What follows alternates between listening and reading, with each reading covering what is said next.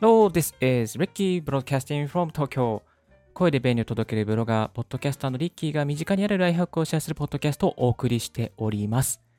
今日のトピックは、音声配信、ポッドキャスト始める前に知っておきたかった9つのことということでシェアしていきますのでよろしくお願いいたします。これから音声配信なんか流行ってるらしいからやってみようかな。いや、ポッドキャスト聞いたら結構皆さんいい感じなので、ちょっと自分も iPhone でやってみようかなとかね。うん、なんか YouTube これから入るのもめんどくさいし、じゃあ音声でちょっと、うん、ちょっと稼ぎたいなとかね。そういう方、またあの在宅が増えてきて、自分もポッドキャスト聞いて、あ、これなら俺も私もできるかもみたいな感じでやってみようという方いらっしゃるかなと思うんですけども、えっ、ー、と、かれこれ11ヶ月ほどですね、スタンド FM の音声配信と、あと、ポッドキャストですね、6ヶ月以上、180回ぐらい再生して、えー、番組を構成していってた経験の中から、あの、今、Apple Podcast で最高で、テクノロジーで28位までなれたんですけども、えー、累計で5700回ぐらいの再生になりました。まあ、その経験からですね、ポッドキャスト、音声配信するためにはどうすればいいのかっていうことをですね、9つに詰めに詰めに詰め込みまくりましたので、ちょっと早口なんですけども、あの、私実は6時50分にはもう出ないといけないので、早口なんですけども、えっ、ー、と、このポッドキャストで、また YouTube のライブ配信でお送りしてまいりますので、どうぞよろしくお願いいたします。はい。間に合うかな焦りながら頑張りたいと思います。はい。えー、それでは、え、まず9つですね。ざっとちょっとお伝えさせていただきますと、1つ目がですね、スマホ1台で配信できる。2つ目が、毎日配信であなたのファンがつく。3つ目が、音声配信はマルチ配信が基本。4つ目が、リスナーにとってためになることを1つ語る。5つ目が、タイトル付け、アートワーク、アイキャッチ画像は結構大事だよ。6つ目が、音声配信、ポッドキャストは実は儲からない。7つ目は、収録マイク、編集にこだわると沼にはまる。8つ目が声の作り方、テンションの作り方は結構大事です。はい。9つ目、最後、編集に時間がかからない。この9つですね。これ分割しろって感じなんですけど、分割しろって感じなんですけども、ダッシュで、えー、これから始める方にパックでですね、パック詰め込んでお届けさせていただきたいと思いますので、しばしお付き合いいただければと思います。え、このラジオですね、え、YouTube だけでなくて、アンカーや、えー、Apple Podcast、Spotify、ノートレック、ヒマラヤ、スタンド FM などでもあと、レックでもですね、配信しておりますので、もしアーカイブでもお楽しみいただければと思います。では、早速、一つ目いってみましょう。一つ目、スマホ1台で配信できる。なんか声が変なちゃった。ちょっとなんかエフェクトが変になってる。えー、スマホ1台でですね、配信できるようになっています。でね、あのー、スマートフォンアプリがね、最近充実してるんですよ。で、スマートフォンアプリのね、マイクのね、収納が結構上がってきてます。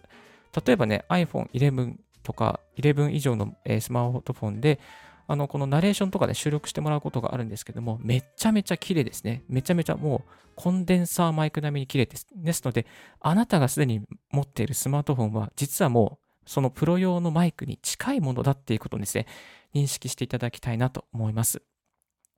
で、えー、具体的にどんな、えーと、ラジオ配信のアプリがあるかというと、独立系ですと、えー、スタンド FM とかヒマラヤとか、レックとかスプーンとかですね。そして本格的に、例えば、ポッドキャストとしてマルチ配信していくのであれば、まあ、アンカーですね。 ANCHOR と、ポッドビーンズとか、聞いたことありますかポッドビーンズ。はい。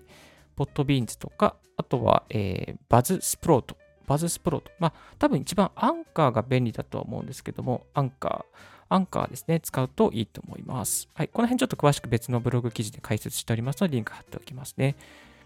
で、スマホがない場合はどうすればいいのか。いやー、実はね、スマホがなくても結構できますね。PC のマイクで収録して、それを例えば、あの、アンカーとかで配信することもできますし、また PC のマイクに、例えば Amazon の1500円ぐらいのですね、こうマイクを、P マイクを買って、えー、そして収録してっていうこともね、綺麗にできます。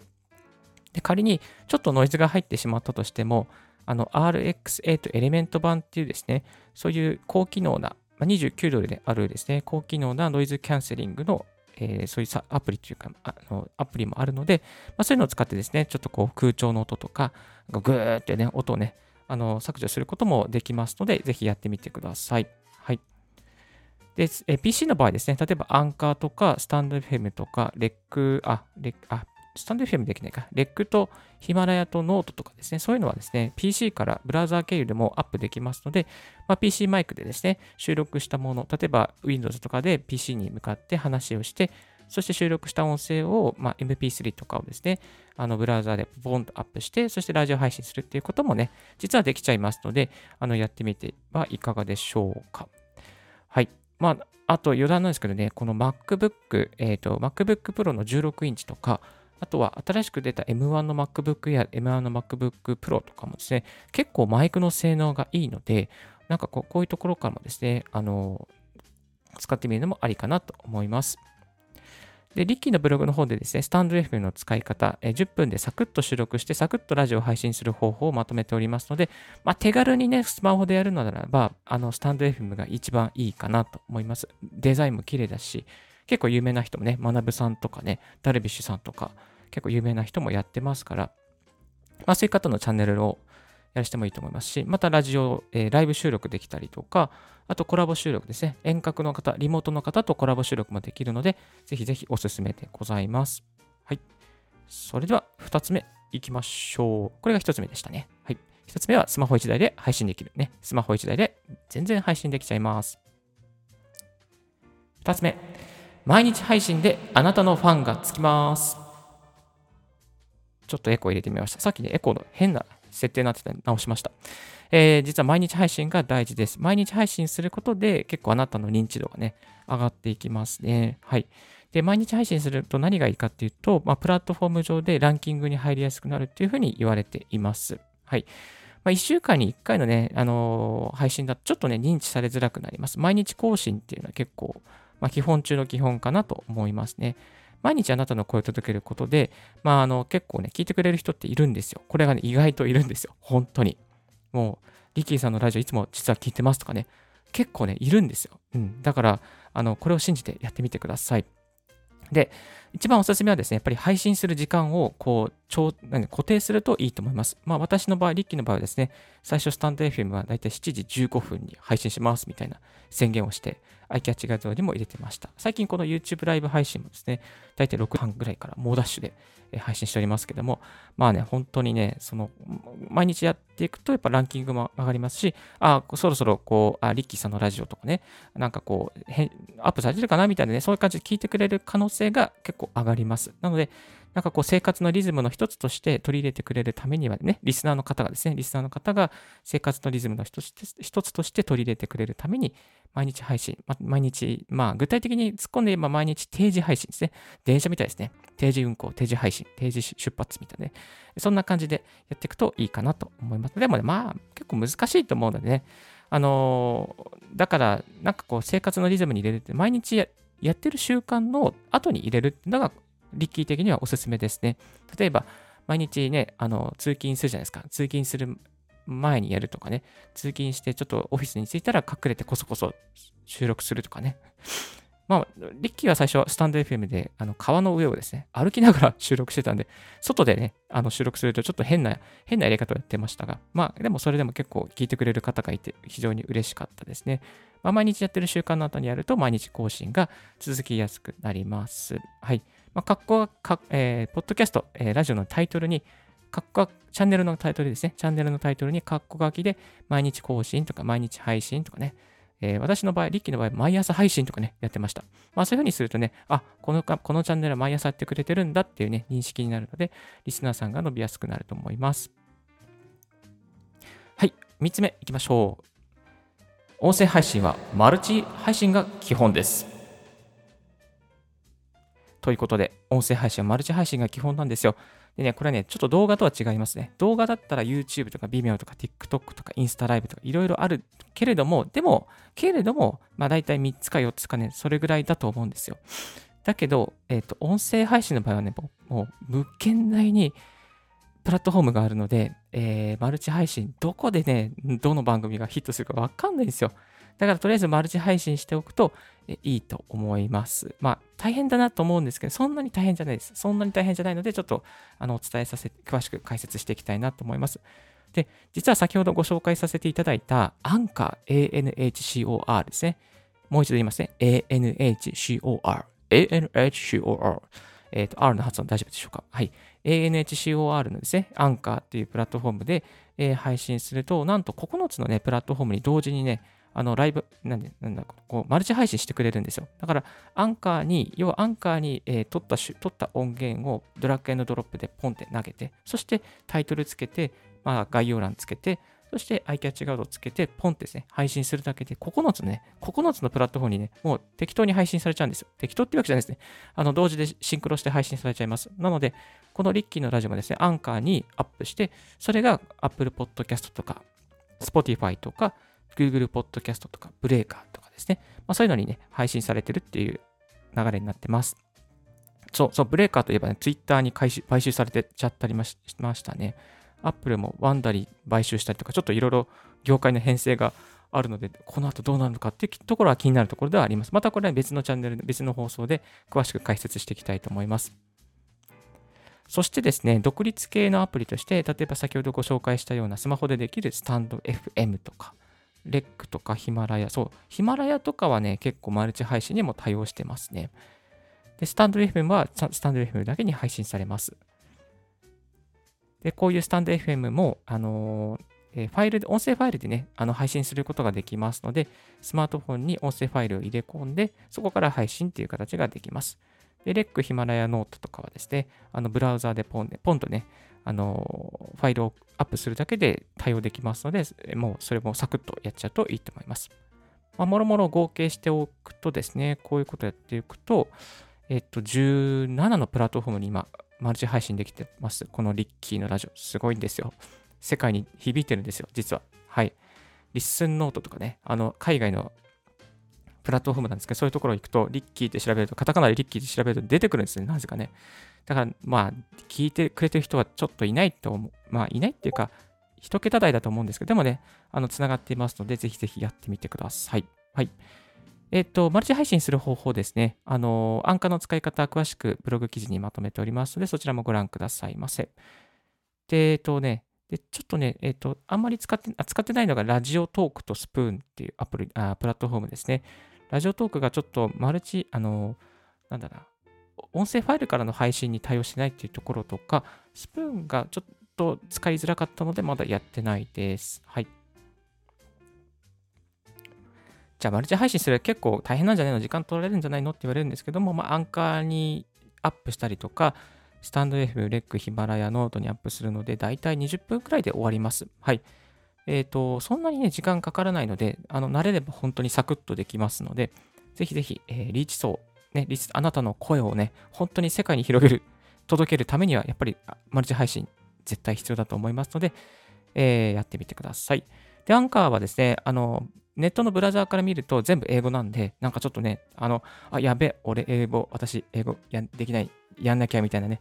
ビビっちゃうこともあるかもしれないですけど、スマートフォンだったら、あの、日本語のアプリ、日本語化してますので、まずはスマートフォンでやってみるといいかなと思います。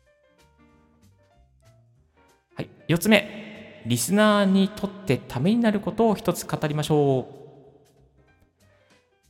そうなんですよ。リスナーね、大事です。で、自分語りはね、しちゃいけない。まあ、知ってもいいんですけども、してもいいんですけども、まあ、最低一つね、一つの放送で、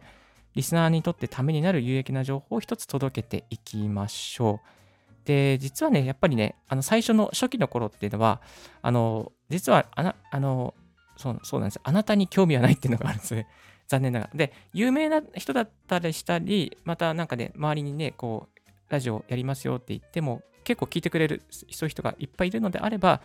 全然問題ないんですけども、あのあなたが有名人でない限り、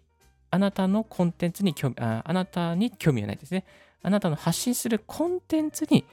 興味があります。興味があります。ですので、コンテンツでまずは勝負をするっていうか、まあ、コンテンツでリスナーにとってためになることを一つ一つ以上は、えー、語っていきましょう。はい。えっと、例えばね、まあ、こう、うまくいった話とかもいいと思いますね。うまく、あ、悩み、悩み、失礼しました。悩みですね。悩みから解決していくなといいと思います。悩み、健康の悩みとかね、お金の悩みとか、恋愛の悩みとか、これからセンター試験あるじゃないですか。センター試験どうやって突破すればいいかとかね、そういう悩みとかあると思うんですよ。そういう悩みから入っていって、悩みを、えー、解決する方法を提示して、そして自分は具体的にこうやったら良くなったよっていうね、まあ、そういう風にね、あの、馴染ませていくといいと思います。はい。いきなりね、こうすれば、こうすれば、もうこうこの自分の体験が最高だみたいなね、そういうことを、えー、伝えてしまうと、ちょっとリスナーの方ですね、あ、ななんだろう、この人みたいな感じになってしまいますので、えーと、リスナーが聞きたい、まず悩みとか、聞きたいことをね、まずは、えー、提供して、そしてその後に自分が実際どうやってやったらよかったかっていうね、自分のことを語っていくといいと思います。はい。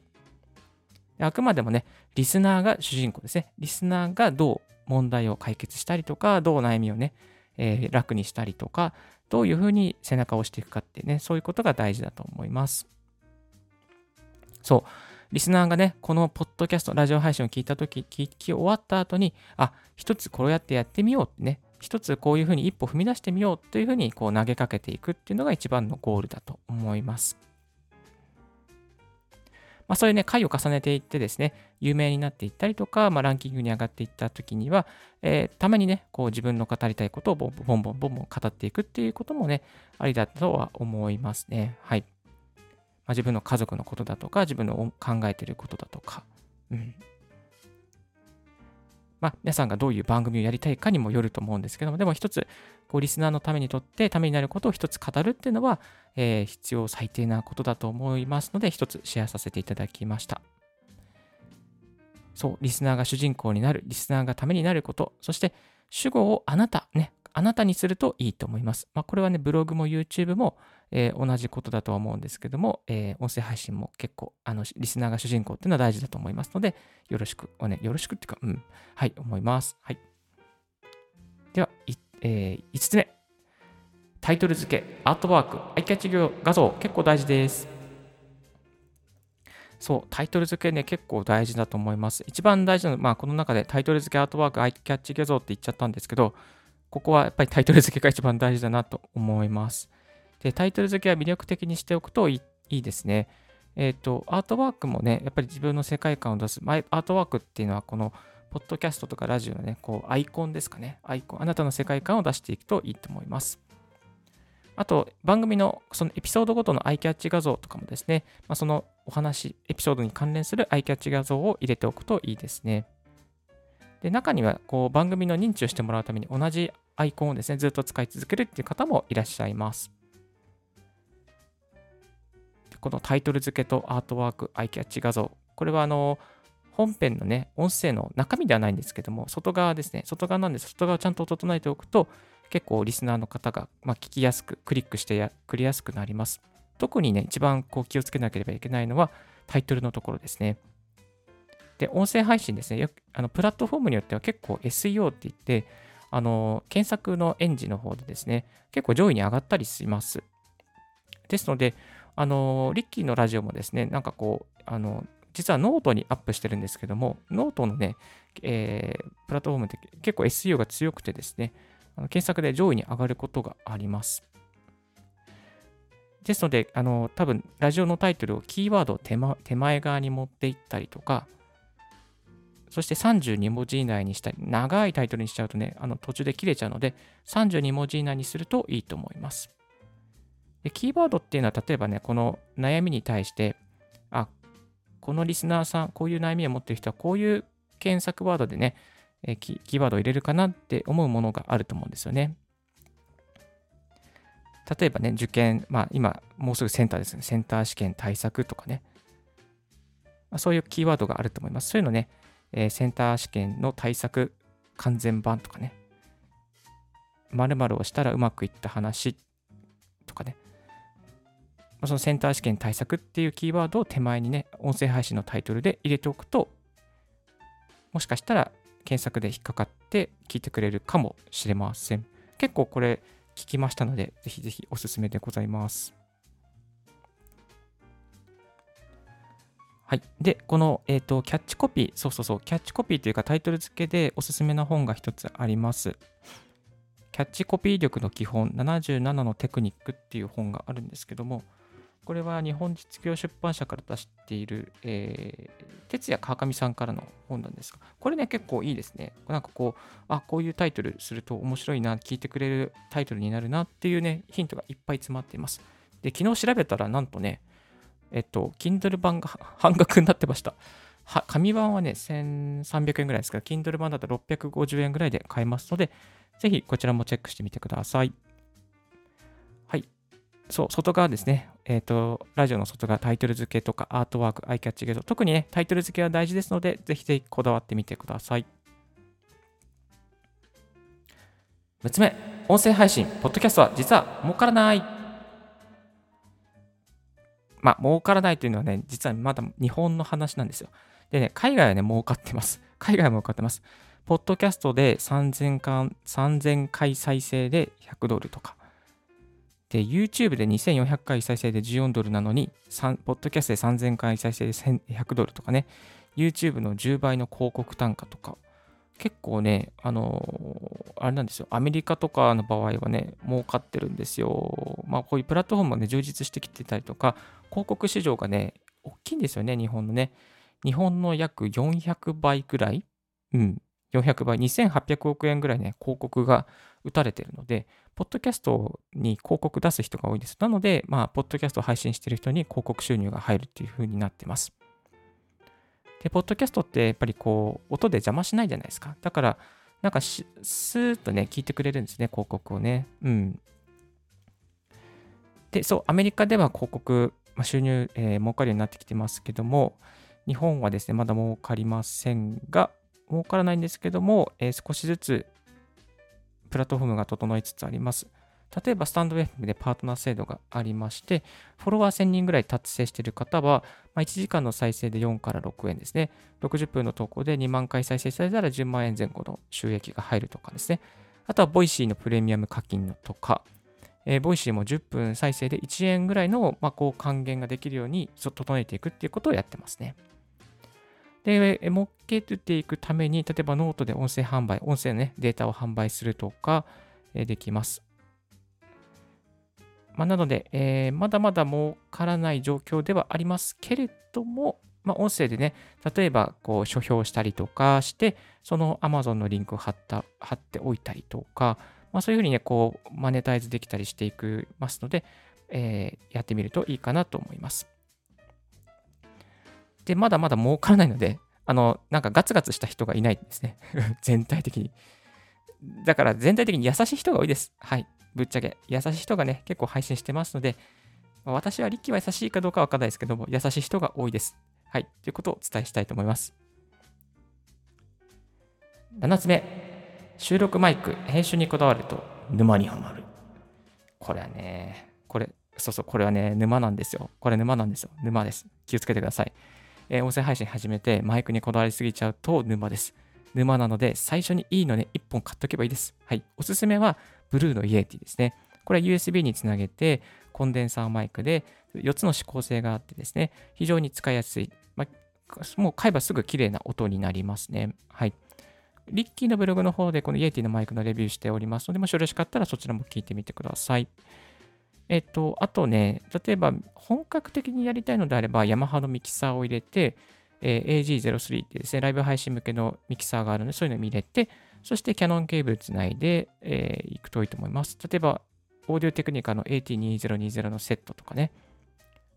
これ今 AG AT2035 なんですけども、AT2、AT3 は結構いいですね。おすすめですね。はい。USB 版もありますけども、キャノンケーブル版は結構あのお得に使えます。あとは、 FIFINE のマイクっていうのがあって、これは5000円クラスで Amazon で売ってるんですが、たまにセールで1000円オフになってます。これも単一指向性で結構ね、使いやすいですね。はい。ぜひぜひ、こういうところをチェックしてみてください。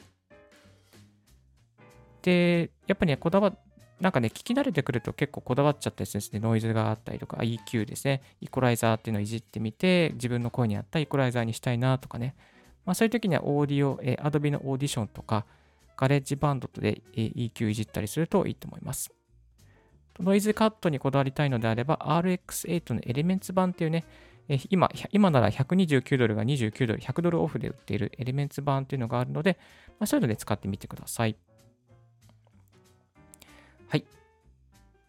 8つ目、声の作り方。テンションの作り方は無限大です。いや、声ってね、人の心をね、表すんですよ、これが。声の作り方って結構大事です。結構大事です。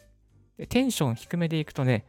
あの、いや、自分でテンション、なんていうかな、テンションを普通につもり、まあ、明るいつもりでね、あのー、配信したとしても、結構ね、聞くとね、低いんですよ、これって。まあ、低めでいきたいっていう方もいると思います。例えばね、疲れたサラリーマンに向けて配信していきたいとか、そういう人もね、いると思うんですよね。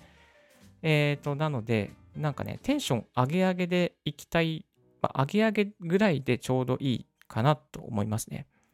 でこのテンション上げ上げって、なんか本当にね、自分じゃない感じ。なんか、すげえもう、うわーなんですよね。うわーっていう、なんかこう、すごい、なんですよ、その、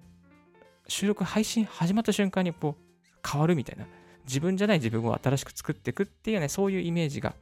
あるかなと思います。で、声のね、こう作り方、テンションの作り方、特に声という点では、幸あれ子さんのヒマラヤの放送とかが結構有益ですね。声の作り方とか、話すトーンのあり方とか、現役のフリーアナウンサーの幸あれ子さんがお届けしてくれますので、えー、ぜひヒマラヤ見てみてください。聞いてみてください。あの、リンク貼っておいてきました。あと、発声でしたらですね、詩吟のヘイヘイさんの腹式呼吸の本、これおすすめです。もう腹式呼吸の本当のあり方がですね、もう15年、16年、20年以上のですね、ヘイヘイさんの知識がぎゅっと詰まった Amazon の本がなんと0円で、Kindle Unlimited で0円で聞けますので、これはすごい良かったです。はい。いやー、でね、ほんこういうのね、見てみてください。で、この自分の声がやっぱね、こう、なんだろうな。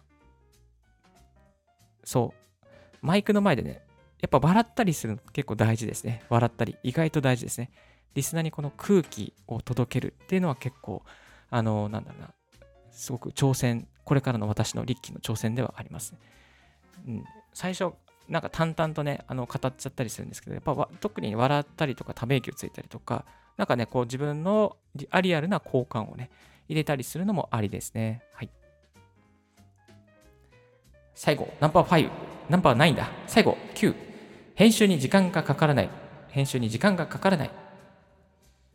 いやー、これはね、そうなんですよ。編集に実はで時間そんなかかってないです。えっ、ー、と、ほぼね、一発撮りで、一発で、えー、配信できちゃいます。まあ、スタンド FM とかね、ヒマラヤとかね、そういうのもね、あのスマートフォンで撮っても、大抵の方はね、多分、編集に時間かけてないと思いますね。